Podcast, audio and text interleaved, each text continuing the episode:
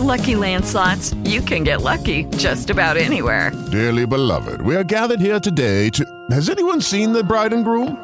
Sorry, sorry, we're here. We were getting lucky in the limo and we lost track of time. No, Lucky Land Casino, with cash prizes that add up quicker than a guest registry. In that case, I pronounce you lucky. Play for free at LuckyLandSlots.com. Daily bonuses are waiting. No purchase necessary. Void were prohibited by law. 18 plus. Terms and conditions apply. See website for details. Bienvenido al contenido podcast de Rosario Radio. Escucha los personajes y hechos que son noticia en ciencia, cultura y educación. Esto es Podcast en Rosario Radio.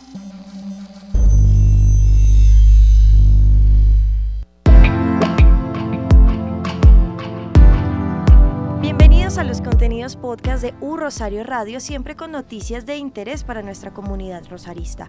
Hoy hablamos de algo que está en furor en cuanto a toda la academia y hablo de los cursos MOOC. Para eso me acompañan los creadores y docentes del curso MOOC Poder en Venezuela, cómo entender la Venezuela de hoy. Me acompaña entonces en los micrófonos de U Rosario Radio el profesor Ronald Rodríguez y la profesora Francesca Ramos. Bienvenidos, ¿cómo están? Muy bien, gracias. Gracias por la invitación. Bueno, profesores, empecemos entonces con qué es un curso MOOC. Bueno, en este momento hay un furor por tratar de mejorar la educación que uno mismo puede proveerse. La mayoría de la gente hoy tiene acceso a la red y en la red la gente se está educando. Y en el marco de esa autoeducación, eh, diferentes instituciones se dieron cuenta que el ciudadano común y corriente, el ciudadano que muchas veces no puede acceder a la educación formal, el ciudadano que a veces por tiempo o por cuestiones monetarias no puede acceder a la educación formal, es un ciudadano ávido de conocimiento, no solamente conocimiento en disciplinas de las ciencias sociales, sino en muchas disciplinas, incluso hasta en finanzas personales, en lógicas de cultura general, en lógicas que pueden llegar a ser incluso de mejorar su estilo de vida. Y en este orden de ideas muchas instituciones serias decidieron dejar es empezar a llenar ese espacio, no dejarlo, sino empezar a llenar ese espacio que quedaba libre, para que digamos, se pudiera cumplir parte de la función social de las instituciones y es tratar de darle elementos a la gente que sean coherentes con un propósito formativo. Y en ese marco muchas personas empezaron a encontrar cursos abiertos en línea donde podían formarse no obviamente con la misma lógica de la educación tradicional en la cual uno asiste a un salón de clase y, recibe una, una, una sesión y después hace unas lecturas, sino digamos que en el proceso autodidáctico ir adquiriendo una serie de conocimientos, Obviamente eso también está, digamos, recibe una fuerte promoción por eh, la lógica de idiomas. Muchas personas empezaron a aprender idiomas a través de la red y se fue extendiendo. Hoy la oferta de MOOCs es infinita, los temas son infinitos, van desde la culinaria y cocina hasta temas absolutamente profesionales, incluso personas tituladas que quieren refrescar conocimientos han tenido la posibilidad de abordarlos en ese marco. Bueno. La, filosofía de los cursos MOOC es que el conocimiento le llegue a un público más amplio que el que usualmente tenemos los profesores en el aula. En, nuestro caso, nosotros ofrecíamos por 10 años una materia electiva sobre estudios venezolanos, que tomaban estudiantes interesados en profundizar en la temática venezolana, eh, en su historia, en su geografía, en su sistema político, en sus relaciones exteriores, en las relaciones cívico-militares. Y, y, este curso de estudios venezolanos, que era eh, presencial y una materia electiva, nos permitía a nosotros, profesores del Observatorio de Venezuela, eh, eh, compartir con ellos nuestro trabajo de investigación que veníamos haciendo hacía un, par de años. Entonces, esta, esta asignatura dejó de ofrecerse.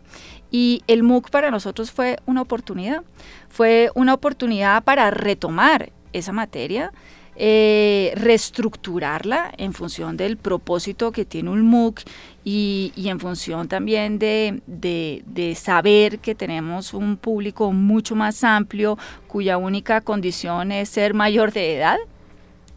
Y, el MOOC fue esa oportunidad para poderle efectivamente llegar a este público más amplio eh, con un curso básico, introductorio, un eh, primer MOOC del Observatorio de Venezuela, con el cual quisimos eh, ofrecerle a, los interesados unos instrumentos analíticos para comprender las complejidades de la Venezuela de hoy en día.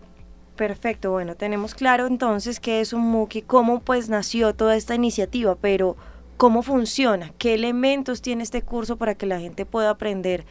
Pues cualquier persona puede aprender, además de ser mayor de edad, puede aprender y sin necesidad de venir al aula de clase? ¿Qué elementos tiene el curso? Bueno, en el caso particular nuestro es el resultado de un proceso de formación en pedagogía que empezamos a hacer en el observatorio. El observatorio hace investigación formal entrega productos formales, pero también hacemos difusión del conocimiento y en el marco de la difusión del conocimiento teníamos una lógica de un pequeño semillero de pedagogía, nos ganamos uno de los proyectos de la universidad en materia de innovación pedagógica y muchos de nuestros materiales empezamos a adaptarlos a las nuevas formas que andan en la red para adquirir conocimiento. Y eso nos implicó a nosotros un reto en crear una serie de infografías donde pudiéramos condensar parte de nuestros resultados de investigación y nos implicó crear un discurso que podíamos transmitir a través de un video que fuera atractivo para la persona que lo veía Igualmente, lo que ha sido nuestra experiencia en Rosario Radio con nuestro programa de Esto no es una frontera, esto es un río, también decidimos crear unos podcasts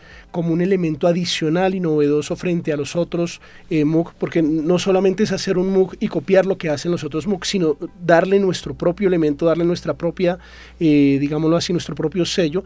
Y a partir de nuestra experiencia en Rosario Radio decidimos crear unos, unos podcasts para que la gente no solamente estudiara frente a su computador, sino, por ejemplo, eh, un estudiante en Colombia, en Bogotá, que quiera hacer este curso pudiese ir en Transmilenio escuchando ese podcast y mientras está padeciendo lo que significa la movilidad en Bogotá pueda ir aprendiendo. Entonces ese fue uno de los elementos fundamentales y obviamente pues también recurrimos a las prácticas tradicionales en pedagogía como las lecturas, eh, las evaluaciones que implican una especie de compromiso también personal de ir no ir no quedarse solamente en el recibir sino en el interactuar en el apropiarse de una lectura y responder una serie de cuestionarios.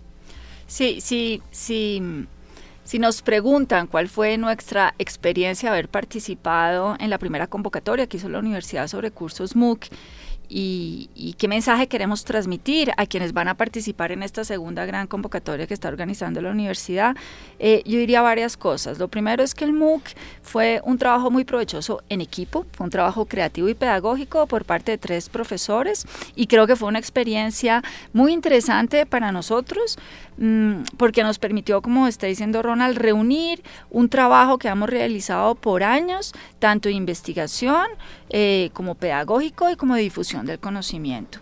Eh, también fue una experiencia que nos, eh, que nos hizo aprender, nos hizo aprender cómo diseñar, estructurar y producir un curso virtual Em, que hasta este momento nosotros no habíamos realizado y, creo que esta experiencia también fue, fue, fue muy interesante en la medida en que nos introdujo en una dinámica diferente, desde diseñar guiones, escoger músicas, eh, hacer coproducciones, eh, pensar en un material distinto al que usualmente uno suele tener eh, o presentar en un aula, en un aula de clase presencial. Eh, también nos permitió montar esta estrategia pedagógica y ver efectivamente qué receptividad tuvo, digamos, eh, esta estrategia pedagógica, pero también lo que va a implicar construir y escoger un material diferente para unos cursos que están basados en la autoformación. Y creo que este es un punto también interesante para los profesores que van a participar en esta segunda convocatoria eh, de los MOOC nos permitió dar a conocer el trabajo del Observatorio de Venezuela, que esto es algo también interesante para nosotros. Y por último, diría que nos permitió innovar principalmente en dos aspectos. El primero es que usualmente en los MOOC se encuentran eh, cursos que no tienen, digamos que no, no, no están tan relacionados con el tema de la política y con el área de la ciencia política. O sea, sí los hay, pero son pocos. Nosotros, en nuestro caso, decidimos entrar de lleno en el área, digamos, de la ciencia política, de los estudios políticos, y abordamos un curso que titulamos Poder en Venezuela, con el cual comparábamos dos periodos históricos para mostrar efectivamente los cambios y el por qué Venezuela pasó de ser una democracia que fue considerada excepcional a un, eh, a un periodo histórico en el cual inició un proyecto que se autodenomina Revolución Bolivariana. Em, y lo segundo eh, es que yo creo que nosotros también innovamos, o sea, el MOOC fue una oportunidad también para innovar en la estructura de estos cursos, porque en general los MOOC giran en torno a videos, o sea, el, digamos que el elemento pedagógico fuerte de los MOOC son varios videos. Y nosotros en nuestro curso le apostamos, también hay un video introductorio, o sea, había una hoja de ruta, una guía de ruta de aprendizaje para el estudiante que lo estaba cursando y este estudiante iniciaba con un curso introductorio un video introductorio, perdón, muy corto, de entre 5 y 7 minutos, y luego el elemento, digamos, pedagógico fuerte de nuestro MOOC era un podcast. Un podcast que el estudiante podía escuchar en cualquier, en cualquier lado. Además de un material complementario interesante que construimos especialmente para ellos. Bueno, ya para terminar entonces yo quiero saber cómo hace el estudiante para acceder a los cursos, en qué plataforma los busca, cuándo son las fechas, si tienen fechas de inicio o algo por el estilo o puede entrar en cualquier momento.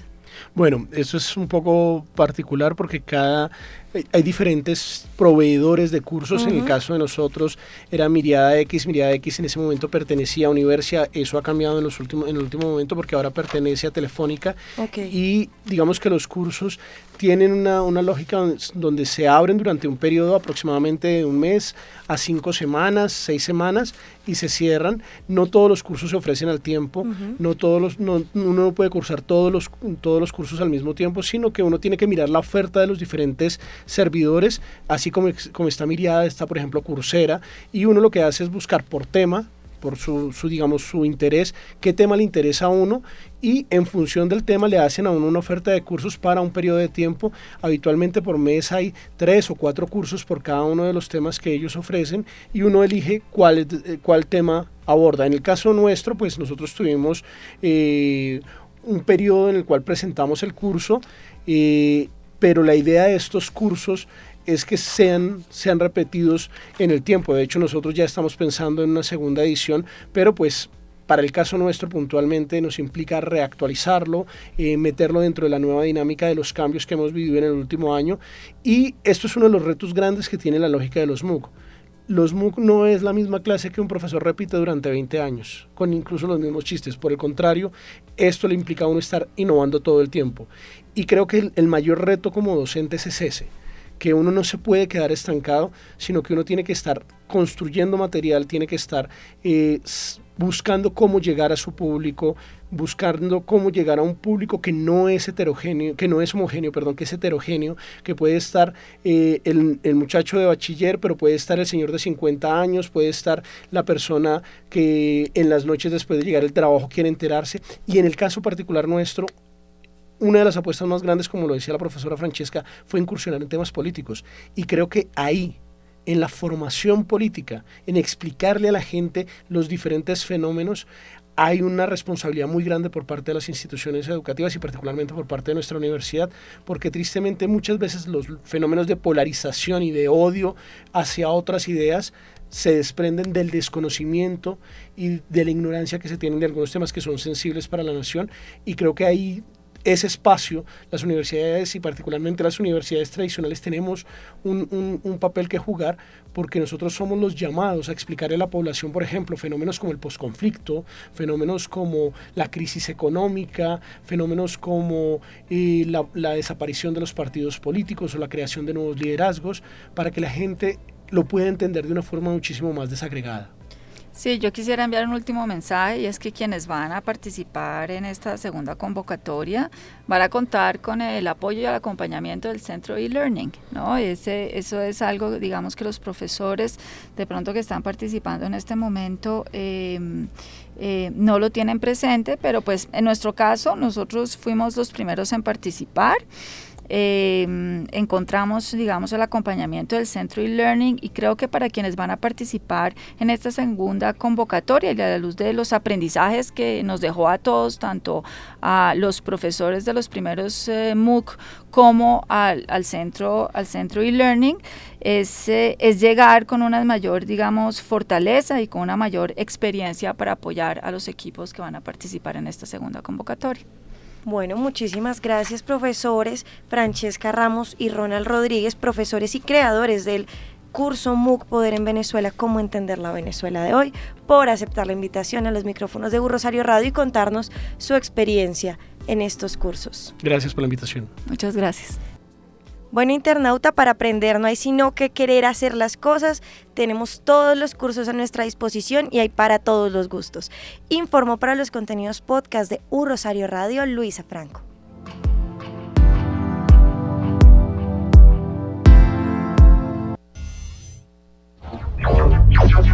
Esto es Podcast en Un Rosario Radio.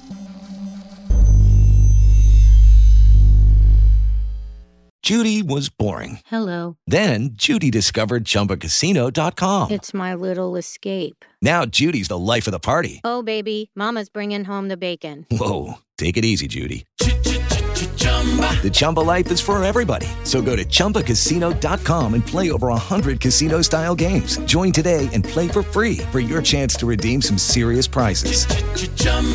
ChumbaCasino.com. No purchase necessary. Void where prohibited by law. 18 plus terms and conditions apply. See website for details.